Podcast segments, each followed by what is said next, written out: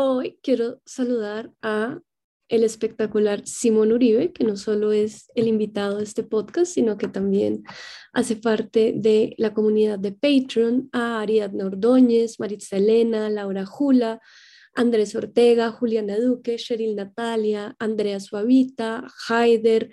Paula Gudelo, Lorena Salazar, Alejandra Wills, Camilo Uribe, Natalia Arenas, Adriana Puentes, Andrea Otero, David Aurelia, Ivania, Lorena Aristizábal, Mariana Matija y Juliana Moreno. Ustedes hacen que mis días sean como el lengüetazo tibio de un perro. Y para todos aquellos que quieran entrar a esta comunidad, hacer parte de clubes de lectura, participar en un premio espectacular que les tengo porque ya el próximo capítulo se viene, el final de temporada, tener lecturas que amplían los temas del podcast y que yo los mencione y los salude y les diga cómo mi vida entera se las debo, pues los invito a pertenecer a esta comunidad en www.patreon.com slash womansplaining.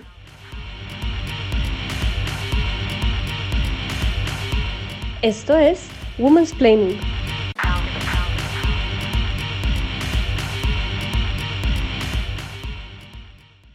En los últimos años, el movimiento feminista esencialista, esto es, feministas que consideran que el único sujeto del feminismo son las mujeres cisgénero,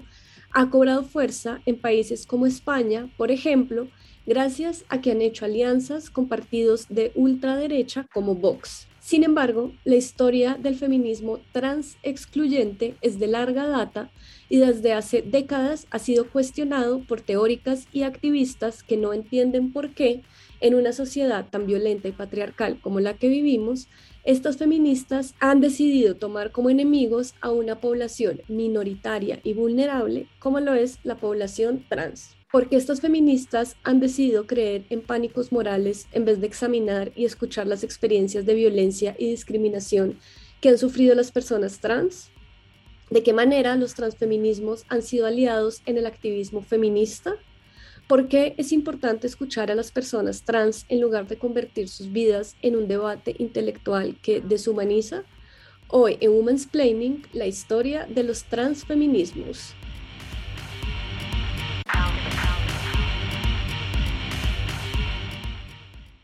Hoy tenemos dos invitados muy especiales. La primera es una invitada que quería tener desde que comenzó el podcast. Ella es Juliana Martínez, profesora asociada del Departamento World Languages and Cultures en American University en Washington. Además, directora de investigaciones y consultorías de sentido, una organización colombiana que se especializa en diversidad sexual y de género. Juliana investiga, escribe y enseña sobre diversidad sexual y de género, feminismos, estudios trans y de género y equidad, diversidad e inclusión. Hola Juliana. Hola Gloria. ¿Cómo estás? Muy bien, feliz de estar aquí por fin en, en el podcast. Espectacular. Y por otro lado tenemos a un invitado que ha estado más veces que yo, mentiras, pero que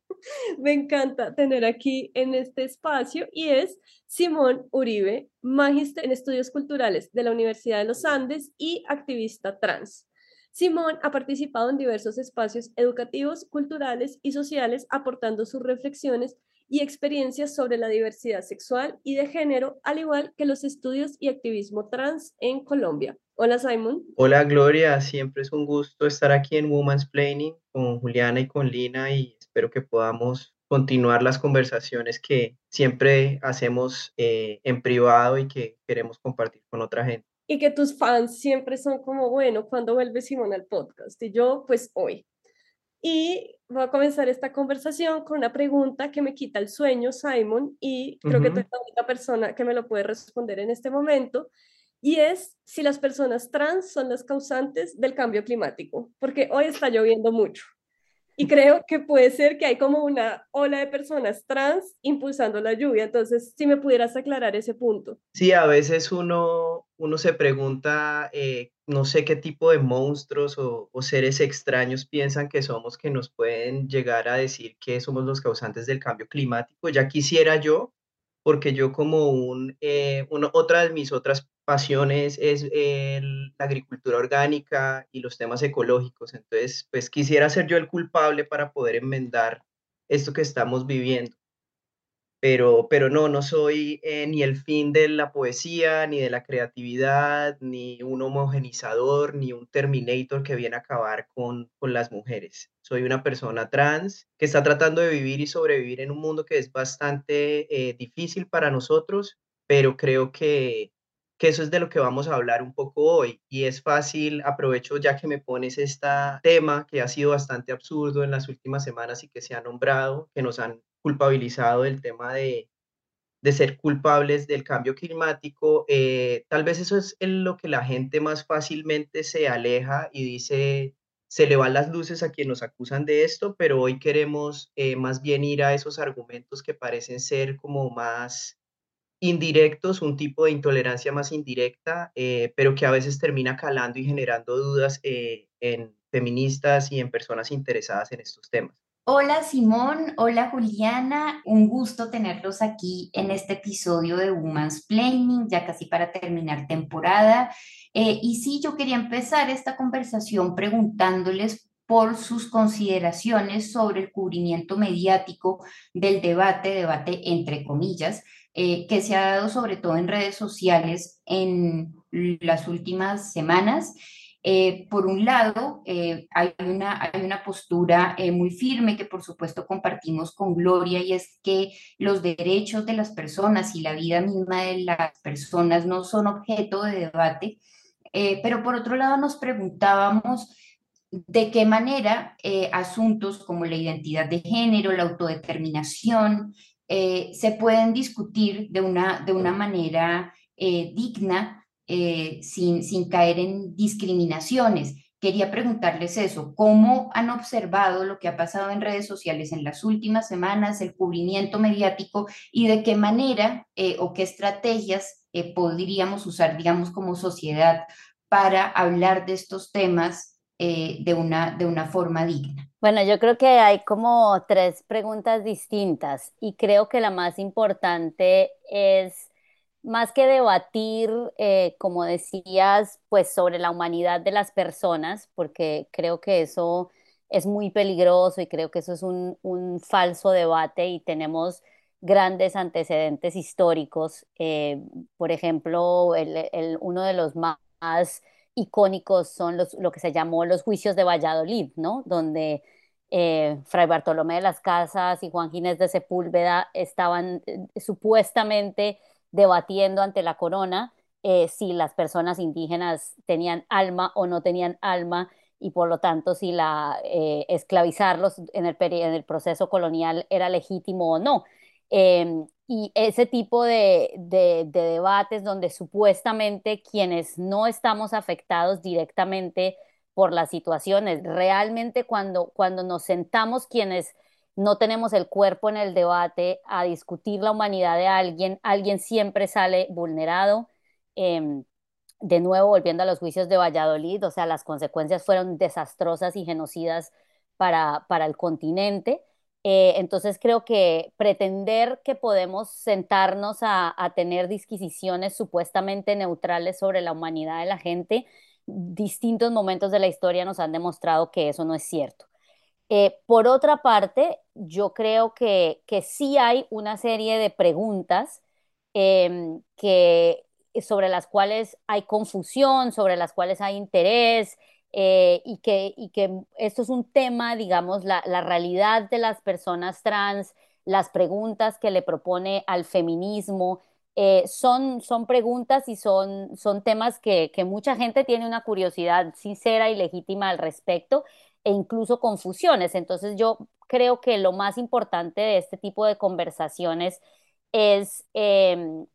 es explicar y aclarar las cosas eh, desde el lugar de la escucha. Y eso genera dudas. Y yo, pues, gran parte del trabajo que hacemos en sentido, gran parte del trabajo que hago como profesora y consultora es creerle a la gente, tomarse en serio las preguntas que tiene la gente, reconocer que vienen desde el, deseo de aprender y de mejorar y de crear un mundo mejor y hacer lo mejor posible por responder eh, esas preguntas. Y a mí adicionalmente con lo que está diciendo Juliana a propósito de la cobertura eh, de los últimos meses eh, sobre asuntos que han sido, digamos, la proliferación de discursos negativos sobre las personas trans y con géneros diversos, es que me he dado cuenta que hay un desgaste muy grande de personas, muchas veces incluso cis, entre personas cis sobre nuestra humanidad y sobre nuestros derechos, pero nuestras voces no aparecen. Entonces también este es un llamado para saber que en este podcast que vamos a trabajar, que es corto, no vamos a poder abarcar todos los temas, pero sí es un llamado precisamente por lo que mencionaba Juliana de, de los juicios de Valladolid, y es no caigamos en ese mismo error histórico de hablar en nombre de otros y de asumir un montón de cosas si ni siquiera nos damos a la tarea de escuchar. Pero uno de los errores que cometen a veces las feministas esencialistas eh, que promueven este tipo de discursos eh, que terminan en empeorar la situación eh, de las personas trans es que supuestamente están abiertas al diálogo, pero en realidad cuando uno ve efectivamente no están abiertas al diálogo y hay de entrada ya una serie de suposiciones. Y yo le decía a Juliana en estos días que venimos hablando sobre el tema, que a veces yo siento que eh, para ellas puede llegar a ser más importante lo que podría pasar, lo que ellas imaginan que pasa. Y finalmente resaltar el tema del el debate intelectual, que eso no es un debate intelectual y es muy peligroso volver un debate intelectual los derechos humanos y, y el carácter, digamos, eh, de vida. O sea, esto, es, esto no es eh, un tema teórico, esto es un tema que tiene unas repercusiones sobre nuestras vidas y también le quiero decir a la audiencia una cosa y es, a veces eh, es muy duro manejar esta situación como una persona trans, el costo personal y el costo psicológico que tiene saber que uno ya está en una situación, digamos, bastante adversa y que hay personas que en teoría se nombran feministas y deberían estar como más cerca de entender las realidades que nosotros vivimos porque ellas también las han experimentado desde otros lugares, también han tenido personas que han querido eh, de alguna manera controlar sus vidas, sus cuerpos y decirles yo sé más de usted que lo que usted sabe de usted misma y de su cuerpo, eh, nos terminan replicando esas mismas eh, dinámicas. Y eso es lo que a veces resulta profundamente triste y yo sí debo decir que en algún nivel estoy decepcionado de muchos medios nacionales que han replicado este tipo de contenidos eh, de manera irreflexiva, a mi parecer, porque desconocen eh, los efectos que tiene sobre la vida de las personas trans, que, como ya han mencionado bastantes activistas, es bastante eh, dramática. Y finalmente, pues sí les invito a que busquen más voces trans para poder sopesar también esas visiones de las personas trans y sentido, para no, no ser redundante, sentido ha hecho un trabajo eh, si bien también pueden ir a los colectivos de personas trans, me parece que sentido a veces, sobre todo para las personas que no conocen mucho sobre este tema, puede ser un punto de partida en un lenguaje accesible y sencillo. Cuando hablamos de hacer este capítulo, tú me dijiste, hagamos transplaining, y yo dije, arte, arte y vida, el comienzo de la poesía, como siempre. Y me gustaría entre ustedes dos que pudiéramos hacer como un pequeño glosario para las personas que a veces se confunden un poco y como que también lo que yo siento es que aquí ya voy a hablar como de mi experiencia personal como con este tema es que yo primero me acerqué al tema trans como desde la teoría, entre comillas, como siendo una persona que estudió eh, temas de género, pero realmente cuando esa teoría hizo sentido fue cuando eh, mis amigues comenzaron a hacer sus tránsitos. He sido testigo del tránsito de muchos y muchas amigas y he sido testigo de cómo en ese tránsito se han descubierto como personas que realmente vivían eh, deprimidas, con problemas de salud mental, en el tránsito encontraron pues una verdad, una claridad y una belleza, como que eso a mí como que me, me hizo conectar todo y me hizo pues también generar una empatía muy grande porque sí veía la infelicidad de mis amigos antes de, de entrar a este proceso y sí me pasa muchas veces intentando hablar de este tema con otras personas que cuando yo comienzo a dar un vocabulario que manejamos como cis, trans, biología, eh, como feministas, esencialistas, es el término que vamos a usar, como que ya la gente se comienza a perder un poco. Entonces, sí la misma transexclusión, ¿no? Perdón, Gloria, pero la misma transexclusión puede llegar a ser un concepto difícil para muchas personas. No solo es un tema minoritario, sino que también el lenguaje a veces genera como esta, esta antipatía y como no, yo no puedo escuchar eso porque es que ni lo entiendo. Entonces como que siento que el lenguaje y el vocabulario es importante, entonces quisiera que ustedes comenzáramos por ahí y nos ayudaran con, con eso. A veces es más importante que la gente se conecte humanamente con alguien, así no diga la palabra eh, perfecta, eh, así se equivoque y, no diga cis o, o, no diga experiencia de vida trans. Eh, eh, o no diga eh, sexo asignado al nacer, ¿no? Como todas, como todas esas términos y palabras que, que, pues para, para mucha gente que está en la teoría, en la activista trans, en la academia son muy importantes y yo entiendo que sean muy importantes y no digo que no lo sean, pero también eh, yo creo que detrás de todos esos términos no se nos puede olvidar que hay realidades humanas. y creo que a veces los discursos contrarios a los derechos son, son muy buenos en conectar con esas realidades o esos temores eh, que, compartimos y a nosotros nos cuesta un poquito más. Entonces yo eh, creo que, más que hacer un, glosario muy amplio, eh, podemos hablar de unos términos chiquitos, pero o un par de términos, pero yo creo que lo más importante es volver a conectar con la realidad que estos discursos de feministas esencialistas quieren dejar de lado enredándonos precisamente en un debate teórico y es, es la realidad de las personas trans, ¿no? O sea, las vidas, la realidad, eh, la no amenaza, la gran alianza que representan y han representado las personas trans no binarias para el feminismo y para la sociedad en general. Pero yo creo que si vamos a hablar de, de términos y de palabras extrañas, eh, creo que primero eh, empezar por ni siquiera palabras, sino por, por una partícula, ¿no? Que a veces se oye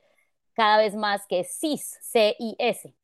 Cis, eh, que es, se usa en contraposición a trans, ¿no? Trans quiere decir del otro lado, eh, y por eso transgénero quiere decir del otro lado del género, entendido gruesamente, es decir, una persona cuando se le asigna el sexo en el momento del nacimiento, es, es asignado al sexo femenino, es asignado al sexo masculino, no se identifica con ese, con ese sexo que se le asignó al nacer y hace eh, una transición que puede ser muy distinta en el caso de cada persona trans, que puede incluir eh, toma de hormonas, cirugías, puede no incluirlas eh, y puede ser hacia el género opuesto, digamos, una persona que es asignada al masculino al nacer y hace una transición a femenino eh, o eh, a, una, a una identidad no binaria también. Entonces ahí hay como, lo más importante de decir trans es que hay muchísimas, muchísimas, muchísimas maneras de ser trans. Eh, ninguna transición es igual a la otra, no todo el mundo tiene cirugías, no todo el mundo tiene que tomar hormonas, unas personas hacen transiciones jóvenes, otras en la edad adulta, o sea, es, hay de todo. Ahora, cis, que es el, lo contrario a trans, o pues no necesariamente lo contrario, pero, pero en términos eh, gramaticales al menos o lingüísticos, cis quiere decir del mismo lado de. Entonces somos la mayoría de personas a nivel mundial cuya identidad eh, sí coincide con el sexo que se nos asignó al nacer. Entonces a mí, cuando yo nací, me asignaron el sexo femenino y yo crecí, dije, todo bien, sí, soy, soy una mujer, soy una niña, eh, puedo no estar de acuerdo con los roles de género que se le asignan a una mujer y yo, eh, si somos feministas, pues es porque no estamos tan de acuerdo con esos roles. Eh, puede uno rebelarse contra los roles de género, contra los estereotipos, contra las presiones. yo fui una niña como muy marimacha de chiquita, eh, pero jamás me he cuestionado mi identidad como mujer. Entonces, por eso soy una mujer cis eso no es un insulto, o sea, el, que a uno le digan mujer cis eh, es, simplemente como que a uno le digan heterosexual, es, es una palabra descriptiva. Hay que decir una cosa y es que Simón sí dice que la heterosexualidad es una enfermedad.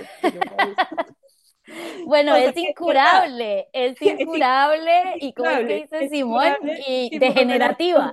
Es muy degenerativa. No, yo estoy de acuerdo con eso. Yo digo que la prueba de que la orientación la orientación sexual no se puede cambiar, es incambiable, es que a mí todavía me gustan los hombres. Eso no, o sea, si yo pudiera cambiar eso, estaba hecho hace rato, es, es, es realmente incurable. Pero bueno, y el ser cis también, como el ser trans, como el ser gay, lesbiana, bisexual, esas cosas eh, uno no las puede cambiar. Y esa claridad es específica, es importante, perdón, porque da especificidad, o sea, no nombra a lo trans como, entre comillas, lo único raro, ¿sí? Sino, no, hay, hay diferentes tipos de mujeres, unas mujeres son cis y otras son trans y ya está, y ninguna ni más, ni menos, ni peor, ni más rara, ni menos auténtica, ni más auténtica, somos mujeres cis y mujeres trans y ya está. Creo que voy a poner otro término que creo va a ser muy importante para nosotros y es aclarar el tema de la sigla TERF y ¿por qué no vamos a usar la sigla TERF y vamos a usar feministas esencialistas? La sigla TERF es una sigla que significa en inglés Trans Exclusionary Radical Feminist, en español feminista radical trans excluyente. Es curioso y tuvimos el debate a mí personalmente no me parece peyorativo. ¿Por qué? Porque es una sigla que parte del mismo movimiento y que no es un término creado por las personas trans y fue diseñado para distinguir dos tipos de feministas radicales. Entonces es una convención que las feministas radicales diseñaron para distinguir aquellas que excluyen a los trans y aquellas que no excluyen a las personas trans. Pero últimamente se ha hablado que TERF es un insulto para algunas de estas feministas o un término peyorativo, pero lo que, lo que definimos es que para que no se vea como un insulto y para no polarizar eh, esta situación, queremos utilizar el término feministas esencialistas que ya ha sido usado por otros medios porque da cuenta de la principal propuesta que ellas tienen, que es decir que ser hombre o mujer es una esencia biológica inmutable y ahí ya vamos a entrar eh, tal vez con Juliana a tratar el tema de por qué nos parece que esto es peligroso no solo para las personas trans, sino también para las mujeres cis y para la lucha del feminismo que lleva eh, pues muchos años tratando de separarse de esta idea de que la biología es destino. Eh, pero sin embargo, lo que queremos decir acá es que vamos a utilizar ese término feministas esencialistas para ser respetuosos con estas posturas, que a veces es muy difícil por lo que les digo, por el costo que tiene esto para una persona como yo y para todas las personas trans y les vamos a dar esa cortesía que muchas veces ellas no nos dan a nosotros. Porque incluso se ve, digamos, en el caso eh, de la polémica que hay con J.K. Rowling y con Maya Hofstadter, que ellas dicen, no, nosotros somos súper empáticas, apoyamos los derechos trans, apoyamos a las personas trans, pero ese es como lo que muestran para afuera, pero cuando uno va a ver la interacción de estas personas en redes sociales con otras personas trans, los nombran como cosas, los nombran como it o como eso. Y una de las cosas que ContraPoints, que es una eh, youtuber trans que yo recomiendo mucho y que tiene dos videos muy buenos sobre este tema, uno sobre J.K. Rowling y otro sobre el tema eh, de las feministas que se llaman críticas de género o gender critical, si J.K. Rowling o que si las feministas esencialistas se ponen a ver el Twitter de esas personas que muchas veces les contestan de manera em, fuerte de las personas trans, que reaccionan de manera fuerte y que se sienten heridas y que lo hacen tal vez no de la manera más apropiada, ellas dicen, no, me están persiguiendo o eso es abuso o eso es agresión, pero lo que les decía ContraPoints era, o Natalie Wynn lo que les decía era, por favor, miren entre esos tweets que le están respondiendo usted cuál es la vida de esas personas. Esas vidas están rogando por acceso a salud, están rogando por red de apoyo, o sea, es realmente una situación de disparidad. Eh, ciertas personas en Colombia han tratado de mover este discurso eh, discriminatorio contra las personas trans y negativo contra las personas trans, en las que yo tomaba la decisión de apartarme de esto y no hablar porque no quería debatir mi humanidad, porque es que yo debato mi humanidad todos los días, ¿sí? O sea, para mí esto es un tema diario, con mi familia, con mis allegados, con la señora de la notaría que tiene el prejuicio y me dijo, uy, esa idea tan loca de cambiarse de género. O sea, es desde eso el policía que me violenta y me dice, pero ¿por qué no me dijo que usted era trans? Si a mí me, me, me sensibilizaron para tratar con gente como usted. Y yo le dije, hmm, pues menos, menos mal lo sensibilizaron porque casi me enciende a grito. Sí, entonces lo que quiero que la gente entienda es que a veces es más fácil y yo pienso y siento que la gente es mucho más comprensiva con estas feministas esencialistas que con las personas trans y les pasa lo mismo que las mujeres, que es que cuando uno termina siendo o uno se deja llevar y uno se desespera, si ve, es que con las personas trans no se puede porque son muy difíciles, porque siempre rabia, o con las mujeres, no, es que no se puede porque son unas histéricas, son unas locas, pero ¿por qué caemos en el anzuelo? y es porque sí hay una invisibilización para mí muy fuerte de nuestras realidades y se están tergiversando las cosas. Y quiero poner, digamos, algo sobre la mesa ya para cerrar esta parte y que lo hablábamos ayer con Juliana y es que, que es uno de los primeros como hechos de los que podemos hablar para controvertir estas, estos argumentos y es no existe hoy día una sola organización trans que esté abogando por quitarle los derechos del voto, o al aborto a las mujeres y como decía Juliana, de hecho hemos sido aliados y aliades y aliadas en esos procesos. Yo ahí quiero decir una cosita chiquita antes de que, de que Lina retome, y es que, que en un momento viene este argumento absurdo, que es el argumento de las cuotas, que es como nosotras las mujeres luchamos por la paridad y las cuotas y ahora va a llegar un hombre disfrazado de mujer y me va a quitar el lugar de la cuota. Y es como, amiga, no, o sea, como que primero que todo quisiera ver ese hombre que decide disfrazarse, entre comillas, de mujer para acceder a algo que ya tiene. O sea, un hombre cisgénero, pues ya tiene ese cupo. Y ahora, si fuera una mujer trans, pues hablemos de la pobreza estructural que está sobre las mujeres trans y que no les permite acceder a esos cargos. Entonces es como calle la jeta, como diría Simon. Sí, exacto, es profundamente injusto porque pues para mí la realidad es otra y quería terminar la idea eh, que les venía diciendo y es mientras no existe ninguna organización trans que quite los derechos a las mujeres, las personas trans no solamente hemos sido aliadas de mujeres cis, sino también de personas lesbianas y gays al comienzo del movimiento LGBTI, no existe, mientras que sí existen muchas organizaciones de feministas esencialistas que están haciendo lobby directo para quitar el acceso a salud y el acceso a diferentes tipos de derechos a las personas trans alrededor del mundo. Uno de los ejemplos es en este momento en España, que incluso se han aliado con partidos de derecha ultraconservadores antiaborto, o sea, prefieren aliarse con personas antiaborto que estar a favor de las personas trans y también el texto fundacional de las feministas esencialistas, que es Janice Raymond, que es una eh, académica de Reino Unido. Ella no solamente escribió el texto El imperio transexual, que era pues un libro donde básicamente, ahí es de donde parte esta idea de que nosotros somos un Terminator que viene a acabar con la humanidad, que me parece bastante absurdo, pero lo cierto es que esta persona no solamente se quedó en escribir esto, sino que también hizo un lobby que hizo que desde el año de 1980 hasta 2014 no hubiese cobertura para personas trans por todos los argumentos que ella daba de que eh, éramos una enfermedad, que no se podía dar acceso a salud, que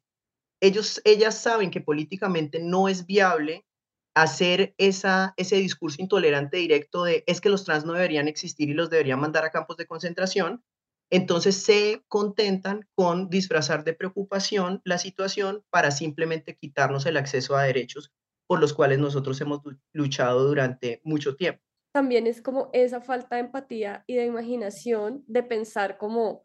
cómo es para una persona trans ir al médico, por ejemplo. O sea, si ya para uno de mujer cis es harto, no, no diremos que es chéverísimo, pues para una persona trans es triplemente violento y así con todo, ¿no? O sea, como que hoy iba a comprar un tiquete de avión, porque yo sí soy la causante del calentamiento global, comprando el avión, y, o sea, solamente ahí te preguntan el género masculino o femenino y no hay posibilidad de otra cosa. Es como primero esa pregunta, ¿para qué en este contexto? Y segundo, una persona que tiene problemas burocráticos para cambiar su identidad de género con la cédula, pues va a tener que entrar como en unos temas identitarios innecesarios con Avianca. Y yo creo que ahí, ya que mencionas ese caso, volviendo al tema del glosario, hay, hay un término que a mí me parece muy útil, que se menciona poco, em, pero que, que nos permite como mirar este tema de, de, por otro lado, porque bueno, como dice Simón, digamos, hay feministas esencialistas muy politizadas y muy activas, eh, literalmente trabajando para quitarle derechos de autonomía corporal. O sea, eh, la premisa, una de las premisas más importantes del feminismo es la autonomía corporal. Las mujeres hemos luchado por ser dueñas de nuestros propios cuerpos y estar luchando como feministas para quitar la autonomía corporal a otras personas me parece un postulado y una acción completamente antifeminista, o sea, que, está vulnerando y que está retrocediendo eh, lo que hemos ganado como feministas. Me parece gravísimo. Pero eh, está ese grupo, pero yo creo que la gran mayoría no son esas. Y la gran mayoría, como dice, eh, como estaba diciendo Gloria, es gente que simplemente no se nos ocurre la cantidad de situaciones que una persona trans o una persona no binaria tiene que vivir en el día a día. Simón dice, no, es que esto es con, con mi familia, con la del banco, con... Y, claro, como yo, o sea, yo, a mí me dicen sexo, yo digo, bueno, rico, ¿no? Sexo, bueno, rico, gracias. Eh, siempre sé qué contestar. Puede que mucha gente ni siquiera se dé cuenta que la preguntan, porque nunca ha sido un problema para ellas. Y, eso, a eso se le llama cisnormatividad. ¿no? Entonces, la, la cisnormatividad es eh, vivir en sociedades donde se asume que todas las personas somos y debemos ser cisgénero, es decir, que no debemos ser trans. Y la sociedad completa está construida a partir de ese postulado. Entonces, se asume que todo el mundo es cis, que solamente hay dos géneros, que el género es binario, es incambiable, entonces, género, desde Avianca hasta la notaría, hasta el banco, todo eso nadie lo está haciendo. Ahí no hay un grupo de feministas esencialistas diciendo, ja, le haré la vida imposible a las personas trans. No, simplemente son, es una inercia cultural que se sigue reproduciendo en distintas instituciones y que genera lo que en, la academia se llama violencia administrativa, que es una serie de trabas, una serie de problemas eh, que cada uno por separado es chiquito,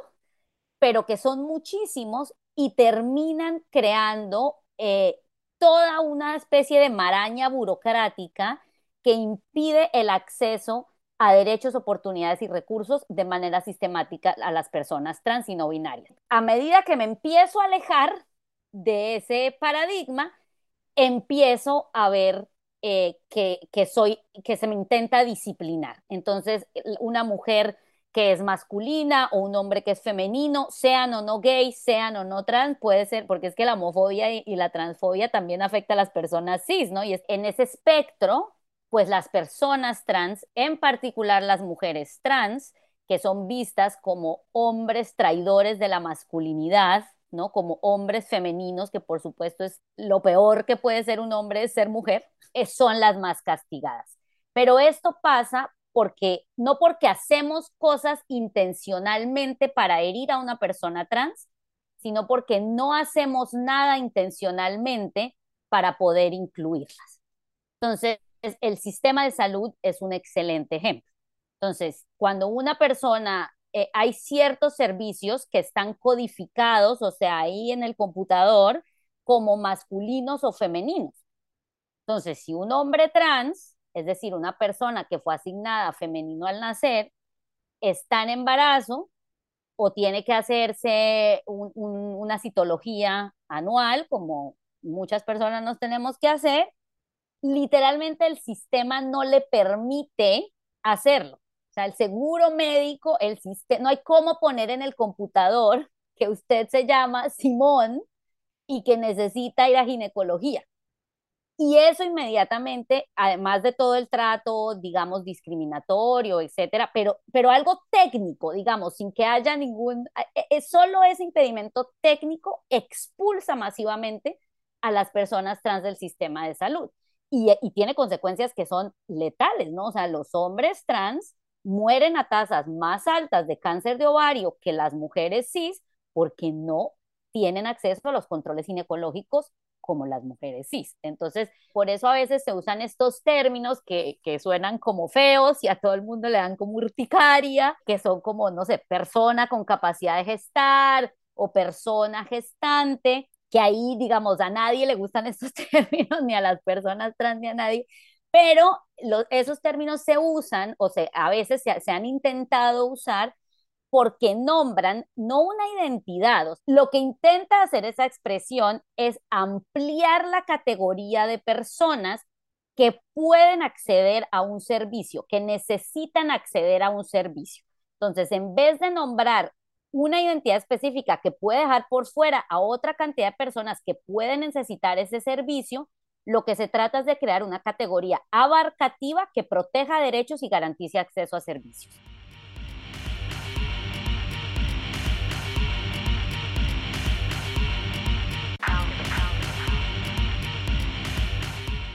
Yo quería retomar varias de las cosas que, han dicho eh, Juliana y Simón. Eh, Simón recién nos, nos explicaba eh, qué quería decir esta sigla TERF. Y yo me preguntaba, claro, hay una exclusión de, de dónde exactamente. Se busca excluir a las personas trans de dónde, de la sociedad, del lenguaje o del feminismo también. y en ese sentido, quería preguntarles Mm, por, por esto que se ha debatido también en días recientes y es quién es o quiénes son eh, los sujetos o las sujetas del, del feminismo. Eh, ¿no? Está, está, eh, está digamos, la, la, cierta postura que habla de que el feminismo es, tú lo decías, tú lo decías ahora recién, Juliana, es, es, tratar de hacer un mundo mejor, ¿no? Es tratar de luchar contra, eh, contra unas estructuras eh, opresivas y en ese sentido, eh, y en ese sentido pues cabrían, como se ha dicho en el feminismo, cabrían todos, todas y todes. pero uno se da cuenta, y esto incluso desde una mirada histórica, se ha tendido a excluir a ciertos grupos y a ciertos sujetos y sujetas del feminismo. Ha pasado con mujeres afro, ha pasado con mujeres indígenas, eh, ahora pasa, digamos, con las personas trans también. Y, yo quería preguntarles, digamos, su reflexión sobre esto, sobre quién es, quién puede estar y quién no puede estar en el, en el feminismo, porque como bien decía Simón ahora, esto, esto a mí por lo menos me da cierto susto, esto puede convertirse en una cosa peligrosa y no solo para las personas trans, sino, sino para, para todos en general, ¿no? Esta, esta postura autoritaria que uno ve. Yo te lo puedo contestar de manera teórica porque me dedico a eso, pero también les quiero contar algo personal para hablar de este tema y Juliana, eh, digamos que me ha acompañado en esto porque los dos somos de Bucaramanga, nuestras familias se conocen y yo siempre supe que Juliana era como una aliada de los temas LGBTI y les quiero hacer un pequeño tema personal para que ustedes entiendan esto. Yo crecí en Bucaramanga como una mujer, fui criado como una mujer, siempre fui, digamos, como una persona muy andrógina, no buscaba limitarme por el género y esa fue la manera, digamos, como en la que me desarrollé y siempre me destaqué mucho en el deporte, en lo intelectual y no me dejaba limitar por el género. Cuando la gente me decía, eso no es de mujer, eso no es de mujer, yo era como, no me importa, eso es, eso es mío y yo lo voy a hacer.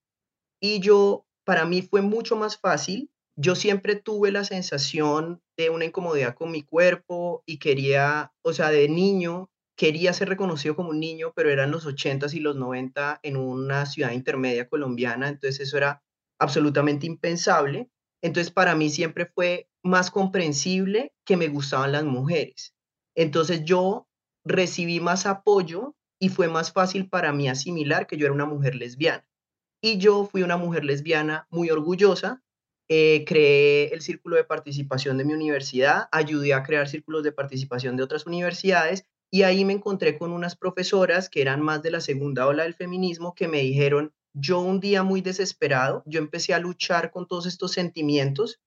de lo que yo necesitaba, lo que me estaba pasando y tenía personas, era, eh, tenía novias que amaba mucho, con las que me conectaba, pero no me sentía cómodo conmigo mismo, porque había resuelto quién me gustaba, pero yo no me sentía cómodo con mi cuerpo y con mi género y eso entorpecía todas mis relaciones personales, porque era como si un halo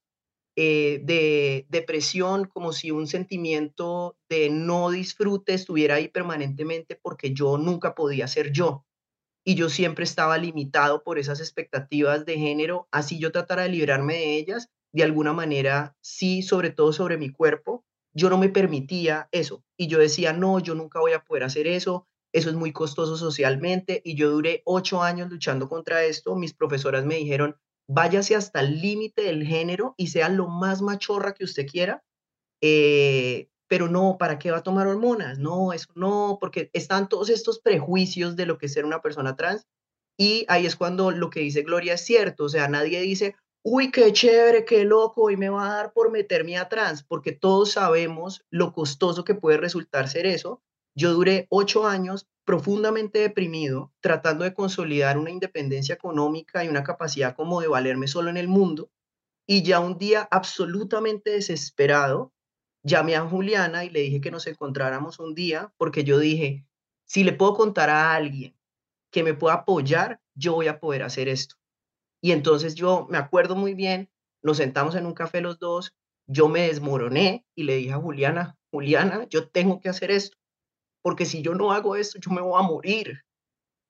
Entonces ahí es cuando yo quiero que la gente entienda que para mí fue muy difícil también dejar el lugar de mujer, porque yo había sido una mujer que siempre había sido un ejemplo para otras mujeres en mi comunidad y yo era una persona profundamente feminista. Y ese día hablando con Juliana, llegamos a la conclusión de que yo también podía ser un hombre transfeminista y que se necesitaban ese tipo de personas también. Entonces, para resolverte todo este tema, yo para mí fue muy clave también teóricamente entender que el feminismo interseccional no se quedó en solo la categoría mujer, sino que entendió que no solo las mujeres cis, sino también las personas con géneros y sexualidades diversas sufren la opresión del patriarcado y que dentro de las mujeres cis hay una diversidad demasiado amplia y que cuando utilizamos la categoría universal de mujer, termina siendo muchas veces las mujeres privilegiadas o las mujeres del techo de cristal que ya tienen un montón de derechos, las que mandan la parada y como pasó con las sufragistas, mandaban a las mujeres trabajadoras o mandaban a las mujeres racializadas a la parte de atrás de, de la marcha. Entonces,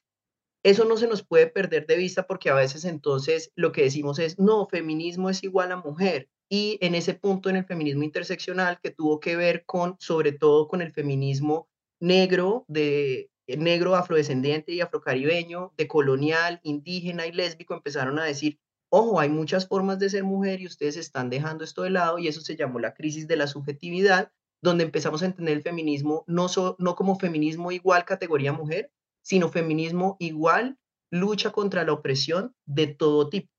Pero es que yo no soy un vendido porque es que yo no soy un hombre cis y yo no me presento como un hombre cis, ni tengo los privilegios de un hombre cis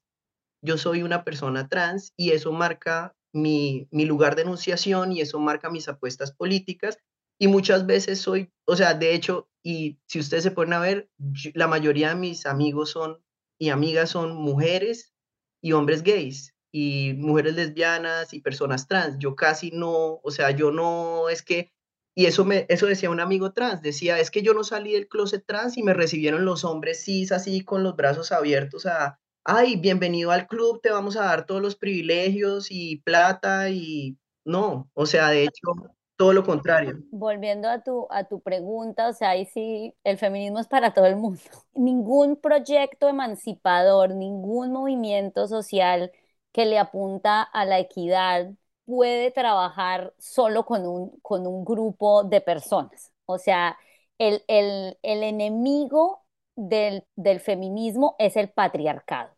ni siquiera los hombres cis, ¿no? O sea, no, debemos confundir las estructuras contra las que luchamos con los individuos que de diferentes maneras son, eh, son afectados negativamente por esas estructuras. Entonces, o sea, esas formaciones, el patriarcado es una formación que tiene que ver con una jerarquía de género, sí, pero no es lo único. Hay un tema de, de heterosexualidad obligatorio, de racialización, de quienes tienen derecho a extraer los recursos naturales y beneficiarse de ellos. Entonces, todas esas cosas no podemos Entonces decir, no, solo las mujeres cis blancas profesionales somos las del feminismo, que era un poco como, como se planteaba en ciertos momentos, que es el gran riesgo de la universalización del sujeto, como decía Simón. Entonces, la mujer, ¿quién es? La mujer es débil, la mujer es eh, el ángel del hogar,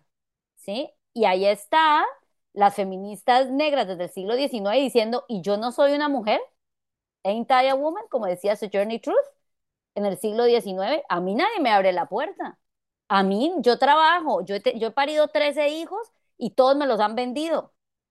¿Sí? Entonces, ¿quiénes, ¿quiénes son las mujeres cuando pensamos en mujeres? Y esa necesidad de hablar en plural, cuando al principio en, el siglo XX las mujeres eh, decían, queremos trabajar, queremos el derecho al trabajo. Y las mujeres negras y las mujeres empobrecidas les decían, ah, sí, me parece muy bien, porque yo quiero descansar. Eso nos permite ver que las cuestiones del feminismo son complejas y que necesitamos de todas las perspectivas con los derechos reproductivos. Mientras las blancas en Estados Unidos estaban luchando por el derecho al aborto que se dio en el 73 en Roe v. Wade y que este año lo quitaron con la decisión de Dobbs, las mujeres latinas y negras en ese año también eh, tenían una, una acción, una demanda eh, que lo que quería era impedir las esterilizaciones forzadas de las mujeres negras y latinas, porque mientras a las blancas no podían acceder al aborto, las mujeres negras y latinas estaban siendo esterilizadas sin su consentimiento cuando daban a luz en los Estados Unidos. Y los temas del feminismo y entender lo que implicaba la lucha social y la liberación de las mujeres requería, requiere todas esas perspectivas. Y las personas trans tienen una perspectiva que es fundamental para el feminismo y lo han estado haciendo durante décadas. Entonces, eh, estas tensiones han existido seguirán existiendo, pero el feminismo solo se enriquece con la multiplicidad de perspectivas y necesitamos todas las perspectivas. Los transfeminismos, hay publicidad política pagada en sentido, sacamos este año un informe y una cantidad de materiales sobre transfeminismos en América Latina existe. Le, nos, le guste o no a las feministas esencialistas, el transfeminismo es una vertiente muy, muy, muy enriquecedora y muy importante de los feminismos. Es un feminismo decolonial, es un feminismo antirracista, es un feminismo interseccional y es un feminismo que ha producido prácticas políticas, conocimiento, que es fundamental para una, realmente para, para una emancipación, para una, para una lucha social que haga mejor las vidas de todas nosotras. Yo pensaba incluso en, que es también un tema ahora las organizaciones sociales de mujeres que no se nombran o no se anuncian estrictamente como feministas. Eh, no lo vemos, lo vemos también en Colombia, sobre todo donde hay tanto tejido social y comunitario en, todas las regiones del país. Eh, también ellas, por supuesto, tienen que tener un lugar. Por supuesto, y de hecho parte de la razón por la que muchos grupos de mujeres no se nombran como feministas es por asociar el feminismo como un movimiento élite, eh, muy poco alejado de la realidad de muchísimas mujeres, ¿no? muchísimas que hoy consideramos íconos feministas, de feministas negras eh, o, indígenas, el feminismo comunitario, por ejemplo, eh, siempre empezaban diciendo eso, o sea, para mí el feminismo era una cosa de señoras blancas allá que no tenía nada que ver conmigo. Em, entonces creo que, que, sí, que eso habla precisamente de, dinámicas excluyentes dentro del feminismo que tenemos, en, vez de ponernos a la defensiva, eh, lo que tenemos que hacer es, reflexionar y pensar que estamos trabajando eh,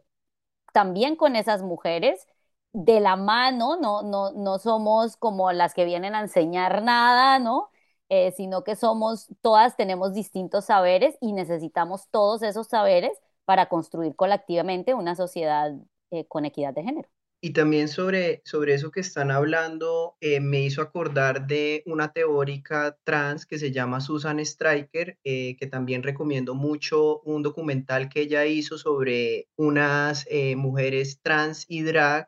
que hicieron una protesta previa a Stonewall, se llama Screaming Queens, que también digamos que la recomiendo mucho para que vean, digamos, la activación política que han tenido las mujeres trans y las personas trans. Pero ella hablaba en la introducción de un reader sobre estudios trans y decía a propósito de lo que estábamos hablando de, de por qué las TERF dicen que trans excluyentes, y es porque ciertos feminismos esencialistas, eh, sobre todo en espacios de solo mujeres, empezaron a excluir, si no estoy mal, esto era una especie de festival de música, y decían que las mujeres trans no podían acceder a este festival, que era exclusivamente de mujeres. Y lo que decía Susan Stryker es, sin duda hay tensiones y hay, digamos, como dificultades que vamos a tener que sortear. Las mujeres que estaban, las mujeres cis que estaban en ese festival, lo que decían era que habían sido víctimas de agresión sexual y que eso las hacía sentir inseguras si estaban personas que tenían un pene presentes, pero lo que decía Susan Stryker es, ¿por qué la decisión es sacarnos del festival en vez de comprender también que nosotros hemos vivido violencias similares y que podemos llegar a una serie de acuerdos para poder, digamos, incluir a todo el mundo y no tomar la decisión de excluir como la solución, porque terminamos haciendo lo mismo que han hecho con nosotros, con otras personas, y empezamos a distinguir quién es más válido y quién no. Y entonces en ese sentido, eh, todo esto me hizo acordar que ayer hablábamos con Juliana y es algo que, que, usualmente tratamos y es este eh, dicho clásico de divide y reinarás, y yo se lo digo a mis estudiantes eh, a propósito del feminismo interseccional, y es que cuando uno comprende que la opresión es una, un tejido o un entramado, un, una dinámica bastante imbricada, donde no solamente estamos hablando de género, sino que estamos hablando de racismo, también estamos hablando de capacitismo, también estamos hablando de cisnormatividad y toda una serie de factores sociales. Ahí cuando entendemos eso, vemos que los que están en la parte de arriba de esa pirámide son muy poquitas personas y que estamos todos acá peleándonos entre nosotros. Yo también les digo a las feministas esencialistas, ¿por qué cogerla con un grupo vulnerable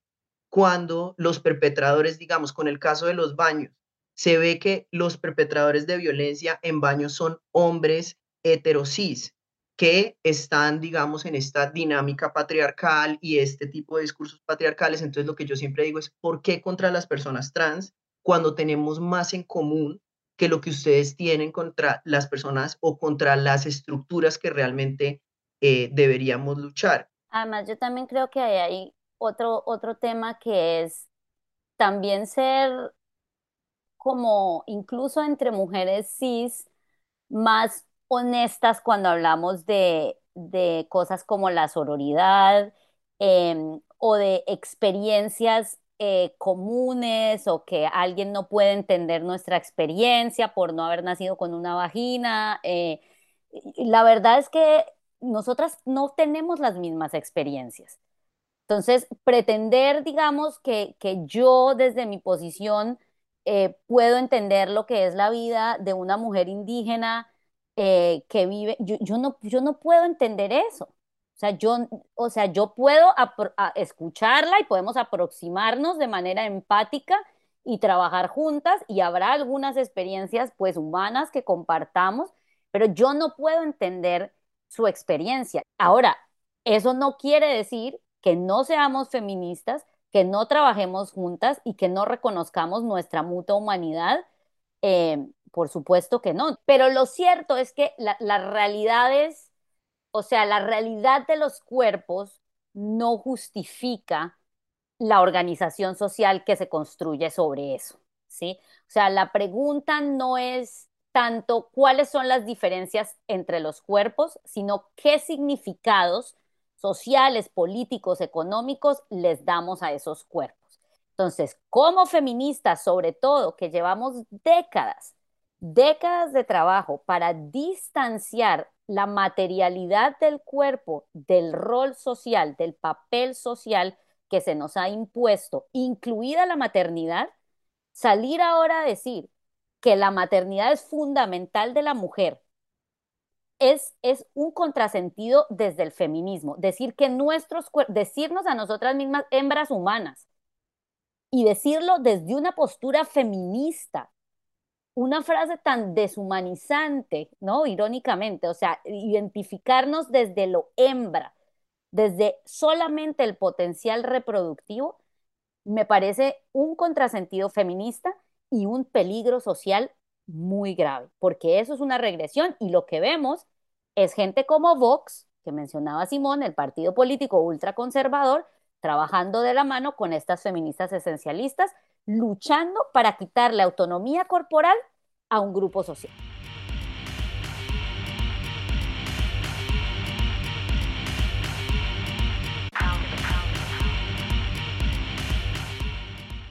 Esto me lleva a hablar de las consecuencias y es cómo en este país, me parece a mí, se tiende a escuchar a un tipo de persona, casi siempre clase alta, educada afuera de las mejores familias, que puede tener una vitrina pública para decir que la Tierra es plana y si alguien le dice maybe not,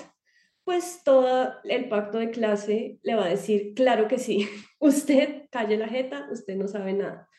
Y eso a mí me parece muy fuerte porque entonces una persona puede salir a decir que eh, ella se preocupa mucho por los niños y por las niñas y que no quiere que ninguna niña marimacha sea hormonada para volverse trans o que ningún niño afeminado sea hormonado para volverse mujer, porque ella en el fondo apoya a la comunidad LGBT, es algo muy extraño y muy retorcido, pero lo que me parece impresionante a mí es que ese sea el titular en todos los medios de comunicación y que el titular no sea que en Estados Unidos, por ejemplo, las infancias trans lo están pasando muy, muy mal porque no tienen acceso a la salud o que no se hable de la salud mental de las infancias y las adolescencias trans y no binarias que tienen unos números altísimos de suicidio después de la pandemia. Entonces volvemos, ¿no? Como cuáles son las consecuencias de ese discurso. Para estas personas que ni siquiera, o sea, que hablan por hablar y que ni siquiera se molestan en pensar cuánto puede costar la hormona que Simón nos va a inyectar a todas, ¿no? Y cómo, cómo esas ONG trans eh, y todo ese lobby trans del imperio van a lograr meter todas esas hormonas en los pollos de McDonald's. Eso no es algo de lo que ni siquiera se piensa si es factible o no y queda completamente desdibujada la problemática real pues, de salud mental eh, y de acceso a la salud de las, de las personas trans. Entonces yo quisiera pues que habláramos un poquito de esto porque es muy fuerte. Personalmente me, me hiere mucho cuando se habla del tema del acceso a la salud como si hubieran endocrinólogos que están esperando a que una niña juegue fútbol para inyectarle la hormona y transexualizarla y que así mi proyecto macabro de ser el dueño del mundo junto a todas las personas trans que pues somos solo el 2% de la población, a veces es como chistoso como todo el poder que nos otorgan, incluso han llegado a decir que nosotros somos el principal tema social, la, el principal enfoque social, es como en qué país viven y avísenme a ver si me voy a vivir allá, porque pues mi realidad es todo lo contrario. Entonces, pues me cuentan en dónde los trans tenemos todo este poder para yo poderme ir allá a vivir tranquilo sin tener ansiedad social por cualquier trámite que vaya a hacer eh, o porque la gente sepa que yo soy trans. Y para que la gente sepa y digamos como que esté como más informada de la realidad de ese tema, como yo les decía, eh, empezar un proceso de tránsito, como decía Juliana, número uno, no necesito hormonas. Algunas personas querrán hacerlo de esa manera, otras no. Y hasta ahora ha sido un proceso que a nivel mundial tiene mucho gatekeeping o digamos como que hay muchos obstáculos y procesos que hacen que sea un proceso duro. Eh, antes en muchos países uno tenía que pasar por un proceso médico bastante eh, exhaustivo para poder acceder y además no solamente era exhaustivo, sino que era muy binario. Uno tenía que darle a los médicos eh, como esta idea de yo soy eh, una mujer atrapada en el cuerpo de un hombre y me tengo que ir totalmente hacia hombre y soy heterosexual y voy a ser el más macho de todos y voy a ver la Champions y si no, no me dan acceso a salud. Eh, Colombia y Argentina han sido muy revolucionarios en el sentido en el que permiten que las personas simplemente con poder ir a hacer un trámite administrativo puedan hacer ese cambio y eso para nosotros representa, digamos, seguridad y tranquilidad. porque Mientras en Estados Unidos las personas sí se tienen que operar para poder acceder a ese cambio de papeles, lo cual genera toda una violencia administrativa, porque entonces imagínense que yo llegue a algún lugar y que tenga mi nombre viejo y me vea como me veo en este momento, de una vez empieza, y me ha pasado varias veces, que me acusan de suplantar una identidad. Entonces, lo que es, lo que a mí me ofende es que estas personas repliquen, estas feministas esencialistas repliquen estos temas como para generar pánico moral, de, no, es que están inyectándole a los niños hormonas, eh, apenas medio muestran que son afeminados y es como, no, realmente son procesos donde algunas personas que quieren o están explorando su identidad trans reciben bloqueadores de hormonas y son, tienen un acompañamiento y eventualmente en la mayoría de edad toman la decisión de hacer este proceso o no hay personas que deciden no tomar hormonas por temas de salud o porque no es parte de, su tránsito y no lo, no lo sienten como algo que tengan que hacer. Y nosotros tampoco, que es lo chistoso, ellos nos dicen que nosotros es como si quisiéramos borrar a las lesbianas y gays.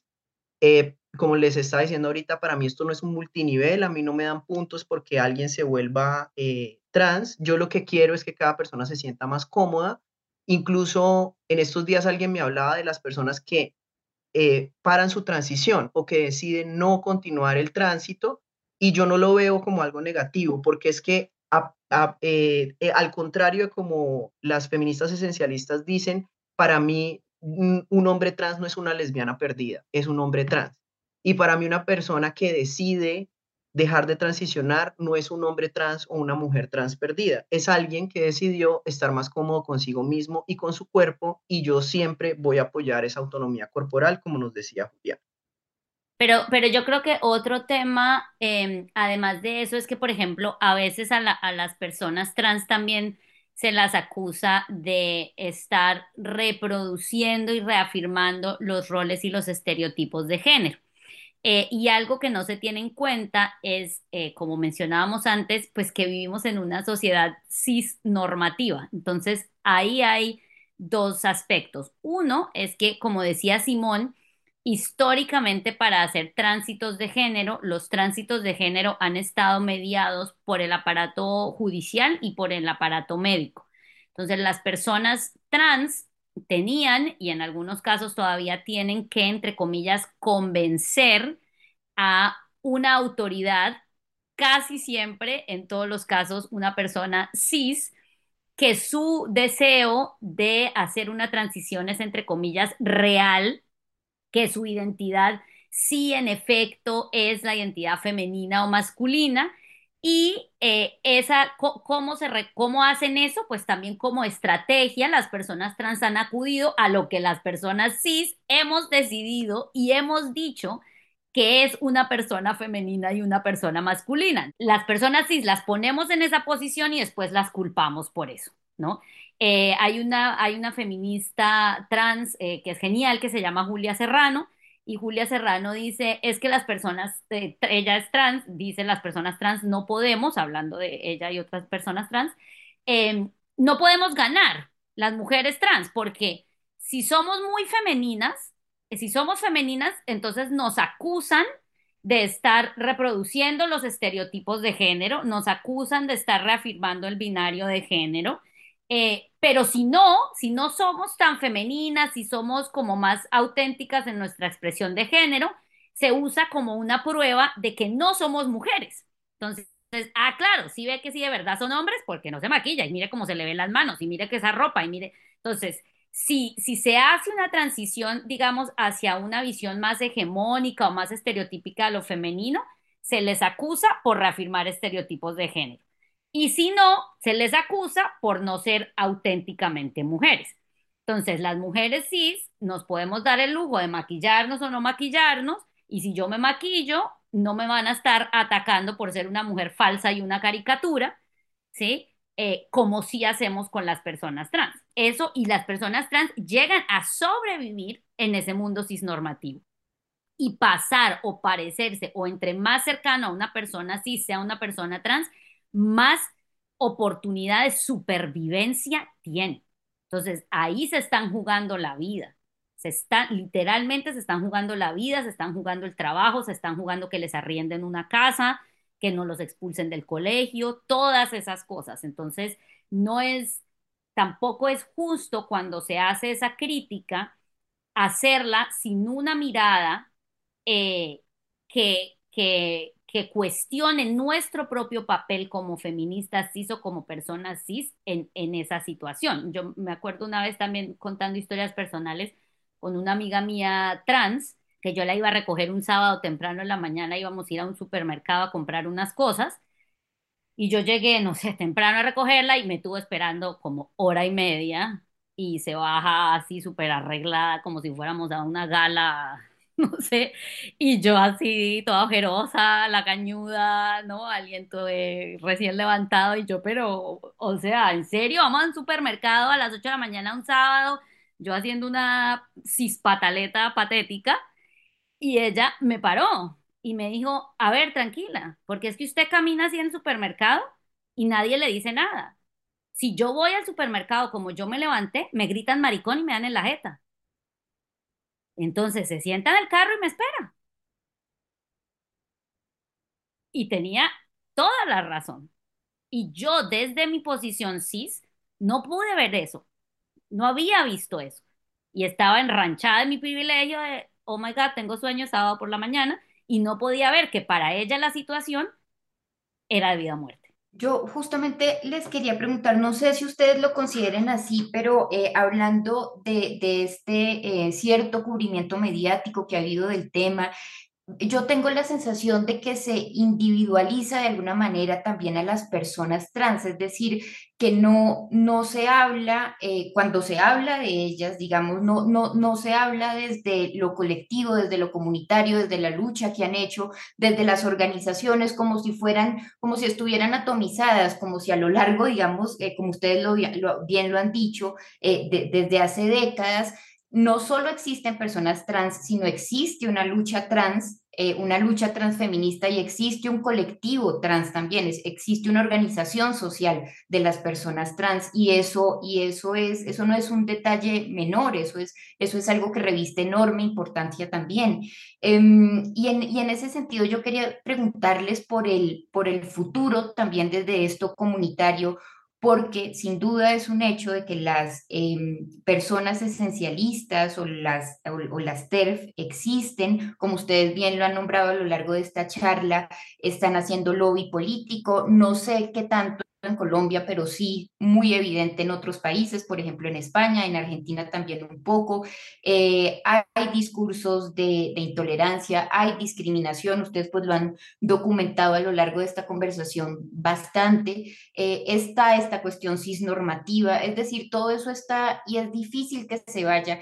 Y quería preguntarles eh, desde esas estrategias, eh, creativas que ustedes han mencionado, cómo, cómo se pueden empezar a resolver estas cuestiones también como, como sociedad, ¿no? Desde eso comunitario trans, pero también como, como sociedad, como a dónde podemos apuntar para empezar a resolver eh, es, este asunto. Para mí, personalmente, como decía Gloria, yo sí creo que en Colombia somos un poco víctimas de un pacto de clase y eso hace que los medios sean miopes a la hora de evaluar estos temas. Y como dices tú, Lina, hay un trabajo bastante fuerte eh, político en Colombia y también en Latinoamérica eh, de las personas trans y travestis, eh, que para mí ha sido histórico, uno de las también de las trampas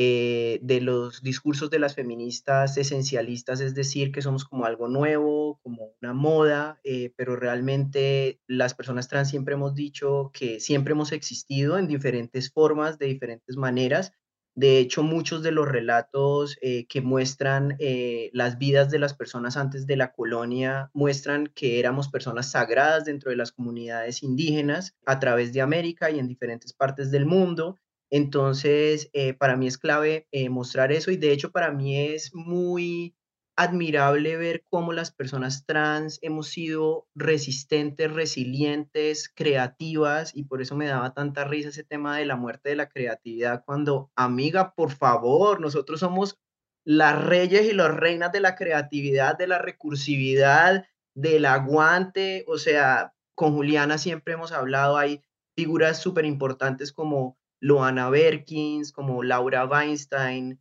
eh, Mauro Cabral, digamos como más jóvenes en este momento, la Red Comunitaria Trans, eh, la Fundación GAT, Santa María Fundación, o sea, lo que hay son propuestas eh, y siempre me ha gustado también que es desde el humor, sí, como de la capacidad de encontrar el gozo y también desde la empatía. Y eso era algo que yo quería hacer con este podcast y que muchas personas han hecho y es, no vamos a caer en el mismo juego de utilizar eh, retóricas incendiarias y de tratar de personalizar los argumentos, sino que vamos a no tomar ese o no morder ese anzuelo y hacerlo desde otro lugar. Eh, porque nosotros no queremos eh, tener la razón, nosotros lo que queremos es existir en paz y propender por ese mundo mejor y menos opresivo. Y como hablamos estos días, el en Estados Unidos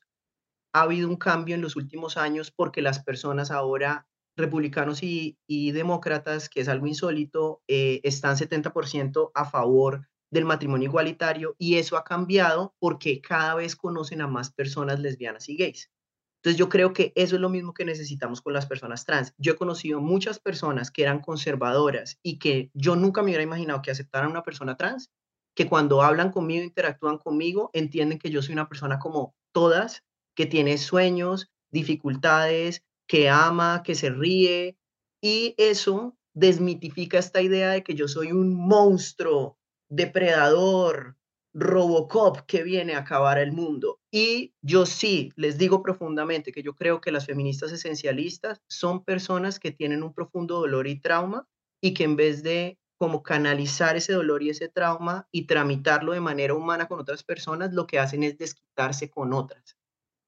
pero las invito a que no se escuchen porque nosotros no somos el enemigo, somos un aliado más. De hecho, mi, percepción era casi que la contraria, que cuando se habla en el discurso público de las personas trans, eh, se habla de una manera siempre eh, con un plural extraño, ¿no? La, agenda trans, los trans, eh, y, por el contrario, nunca se habla de las personas trans como personas, como individuos.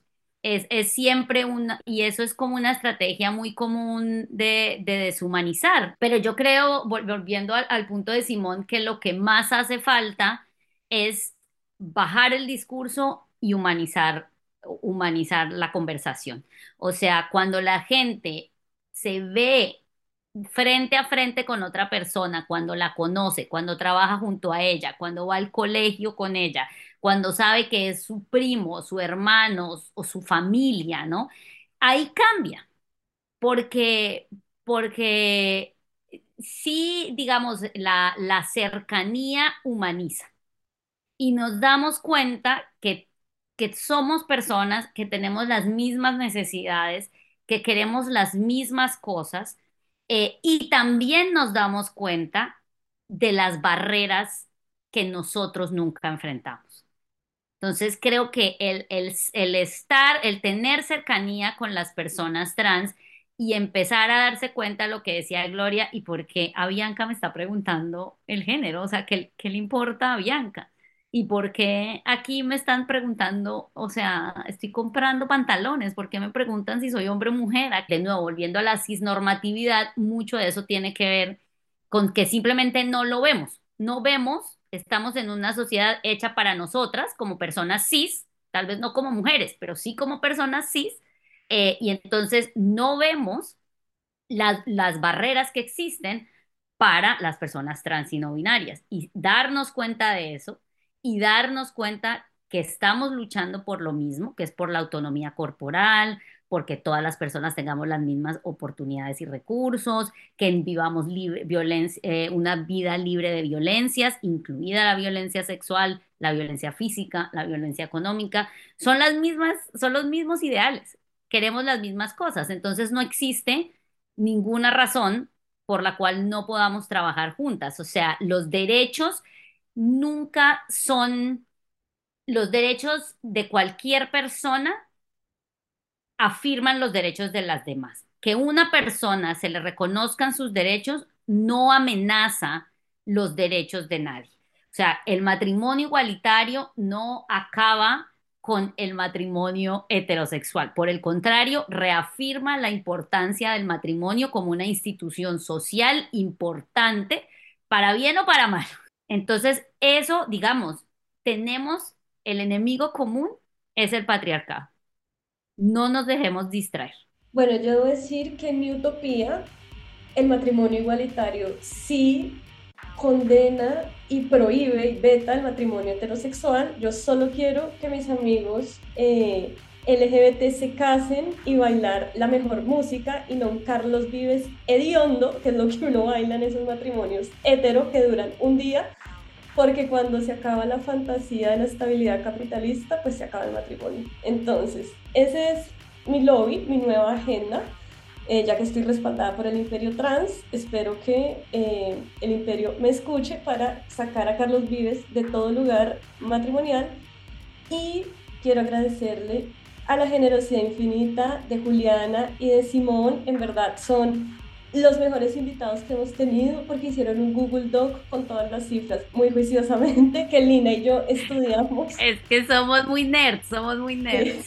No diré que no, porque lo son, entonces les quiero agradecer mucho por ese trabajo previo que hicieron y nada, eh, mandarles un abrazo muy grande, agradecerles mucho por este espacio y recuerden que estamos en todas las plataformas, Spotify, Deezer, Apple Music y que podemos, si juntos nos lo proponemos, podemos trabajar juntos por un tejido social que haga la vida de todos más dignos y porque sigamos siendo el podcast número uno de humor en Colombia. Entonces, pues les dejo esta invitación. No crean que los trans son los causantes del cambio climático. Muy probablemente fue el capitalismo.